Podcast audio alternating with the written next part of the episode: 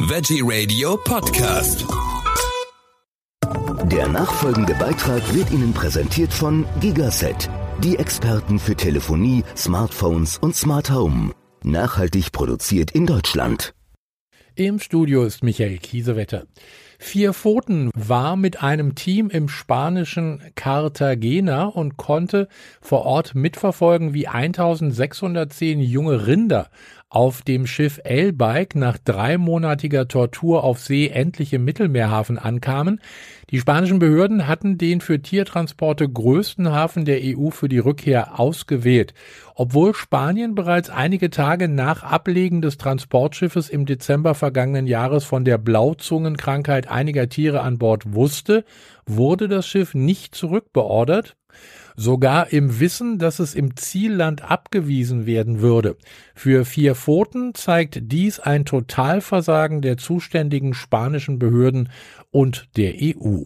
Zu diesem Thema begrüße ich jetzt Dr. Martina Stefani. Sie ist Direktorin Nutztiere und Ernährung bei Vier Pfoten. Guten Morgen. Frau Dr. Stefani, Sie waren ja vor Ort. Wie war die Situation dort mit diesen Tieren auf dem Schiff? Also wir waren ziemlich geschockt, ähm, dass da wieder exportiert wurde in dem Hafen von Cartagena. Das war auch der Grund, warum wir hingefahren sind. Es war ja viel in den Medien diese Geschichte mit dem mit der Karim Allah, mit dem ersten Transportschiff, was vor heute zwei Wochen dann eben wieder in den Hafen gekommen ist und ähm, wo die Tiere getötet wurden. Und aufgrund dieser Tötung hatte der Hafen für einige Zeit ausgesetzt, wieder Tiere zu exportieren. Wir haben dann aber erfahren, dass es wieder losgeht. Und das konnten wir nicht glauben und wollten es mit eigenen Augen sehen und wollten vor allem auch ein Zeichen setzen, dass das nicht in Ordnung ist. Denn tatsächlich ist es ja so, dass sowohl bei der Karim Allah als auch bei der El Bike noch keine Untersuchung stattgefunden hat, die jetzt irgendwie mal sagt, wer hier verantwortlich ist oder was jetzt passieren muss, sondern dieser Hafen von Cartagena, der ja zu den größten in Europa gehört, was den Export von lebenden Tieren angeht, der macht einfach weiter, als wäre nichts passiert. Ich habe gelesen, also dass man äh, äh, doch sogar schon wusste, dass die Tiere krank sind, als man sie auf dieses Schiff gepackt hat. Ja, das habe ich auch gelesen. Und das ist natürlich eine, eine der vielen Dinge, die überhaupt nicht gehen in diesem System Tiertransporte. Ne, also es ist ja sowieso so, auch ähm, in Europa, innerhalb von Europa, dass die Amtsveterinäre diese Reisen freigeben und Tiere ja zum Beispiel auch aus Deutschland nach Spanien transportiert werden und dann steht da erstmal Endziel Spanien. Und das reicht den Amtsveterinären aus, um das freizugeben. Tatsächlich ist Spanien dann aber nur der Umschlaghafen. Also von da aus geht dann eben die Reise per Schiff eigentlich erst los. Und dass eigentlich schon klar war, dass diese Tiere nicht angenommen würden in einem Hafen und sie trotzdem losgeschickt werden, geht halt überhaupt nicht. Also man hat bewusst die Tiere in eine ungewisse Zukunft geschickt. Und was dann passiert ist, haben wir ja gesehen. Die Tiere waren drei Monate auf See, dicht gedrängt. Ein Teil von denen ist schon unterwegs gestorben. Und die anderen wurden dann eben getötet, als sie wieder angekommen sind. Und so ähnlich war es bei der El-Bike, beziehungsweise bei der El-Bike gab es ja nur den Verdacht, dass die vielleicht die Blauzungenkrankheit haben könnten, was übrigens eine Seuche ist, die zwar für die Tiere sehr unangenehm ist und eben auch zu einem qualvollen Tod führt, aber für Menschen unbedenklich ist. Ähm, aber aufgrund dieses Verdachts wurden dann die Tiere von der L-Bike nicht angenommen. Und dann ist dieses Schiff eben wochenlang, monatelang ähm, herumgetingelt von einem Hafen zum anderen und wusste letztendlich einfach nicht, was sie tun sollen, denn der Auftrag war, verkauft diese Tiere. Und äh, Spanien ist eben auch nicht darauf ausgelegt, Tiere wieder aufzunehmen oder Tiere zu importieren. Und dann gab es eben das Ping-Pong zwischen den Behörden. Wer ist hier schuld? Was, was ist zu tun?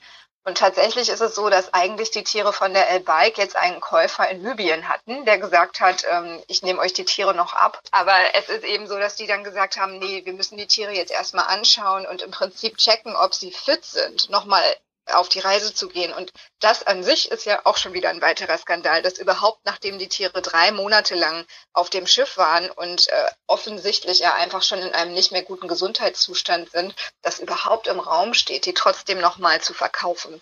Also das System ist wirklich von vorne bis hinten kann man nur den Kopf schütteln. Wer ist schuld daran? Warum werden überhaupt noch äh, Lebendtransporte durchgeführt? Ja, das ist eine sehr gute Frage. Ähm, wir haben uns natürlich zuerst an die EU-Kommission gewandt und gesagt, hier, ihr müsst das stoppen, ihr müsst was tun. Die EU-Kommission hat gesagt, es ist, eine, es ist die Aufgabe der Mitgliedstaaten, die Transportverordnung, die es ja gibt, durchzusetzen. Tatsächlich ist es aber so, die Transportverordnung ist schwach, die ist nicht gut und obwohl sie schwach ist, wird sie aber auch nicht komplett durchgesetzt. Und gerade auch für den Schiffstransport gibt es nur sehr wenige Regularien, die einfach völlig unzureichend sind. Diese L-Bike zum Beispiel ist ein Schiff, was eigentlich mal für den Transport von Autos gebaut wurde. Das ist 54 Jahre alt und ähm, dass man überhaupt auf die Idee kommt, damit immer noch Tiere zu transportieren, ist ein Unding. Und was wir wissen, was auf den Schiffen passiert ist, die Tiere werden nicht adäquat versorgt. Es gibt da keinen Tierarzt an Bord. Es gibt Futter und Wasser am Anfang. Aber diese Reisen sind ja eigentlich auf ein paar Tage, ungefähr zehn Tage ausgelegt. Und natürlich ist man nicht darauf eingestellt, ähm, zum Beispiel eben zwischendurch nochmal Futter neu reinzuholen. Man ist nicht darauf eingestellt und nicht ähm, ausgebildet, um kranke Tiere oder verletzte Tiere zu versorgen. Und so passiert eben, was wir ja auch wissen, dass unterwegs immer auch Tiere sterben und die werden einfach über Bord geworfen. Ähm, ja, und die, die ursprüngliche Frage war ja, warum gibt es kein Verbot? Das fragen wir uns auch und das ist eben auch unsere Forderung. Also diese Exporte in Drittländer müssen insgesamt verboten werden, aber die ersten, die damit starten müssen, sind auf jeden Fall Spanien und Rumänien, weil das die beiden Länder sind, die am meisten Tiere per Schiff exportieren. Und hier brauchen wir einfach einen sofortigen Stopp. Und es kann auch nicht sein, dass dieser Hafen jetzt einfach weiter Tiere exportiert. Wir waren ja letzte Woche da und ich stand da an der Pforte von dem Hafen quasi Auge in Auge mit den den Tieren, die da wieder angekommen sind. Das waren also bestimmt 100 von diesen Lkw, die da wirklich im Fünf-Minuten-Takt reingekommen sind, beladen mit Rindern und Schafen. Und da steht man dann als Tierschützer, riecht das, wie diese Transporter schon riechen. Da sind die Tiere ja auch schon einige Tage unterwegs. Dementsprechend das ist ein sehr strenger Geruch.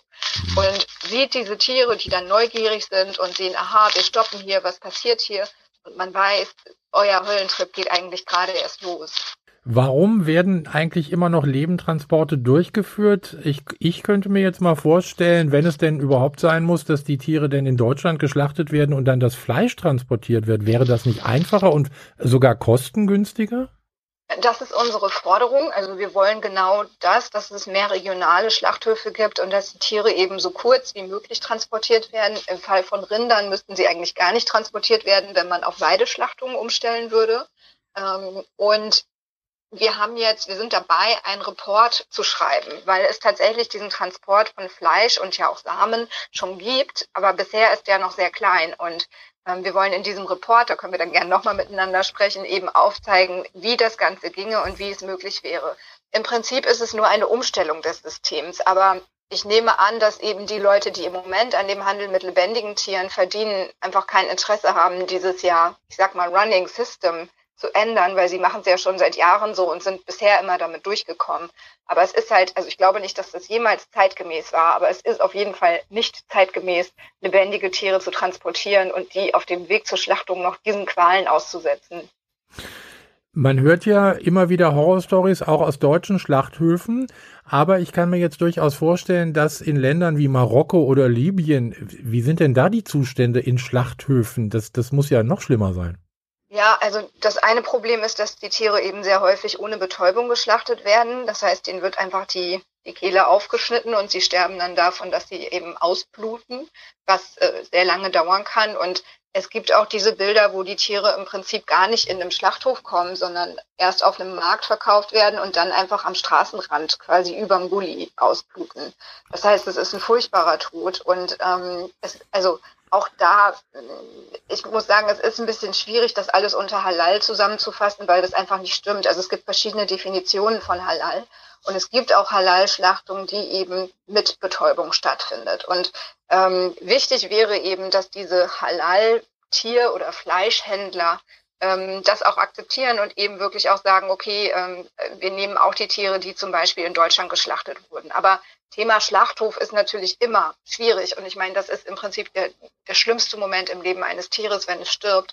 Und äh, da haben wir natürlich auch in deutschen Schlachthöfen noch sehr viel zu tun, damit das Ganze irgendwie friedvoller abgeht. Und ich meine, dieses Gespräch an sich ne, ist ja auch schon wieder, also, ist, ähm, also dass wir überhaupt darüber reden müssen, ist halt schade, weil es natürlich mittlerweile so viele Alternativen gibt und weil es natürlich schön wäre, ähm, wenn der Trend so weitergeht, dass Leute einfach immer weniger Fleisch essen.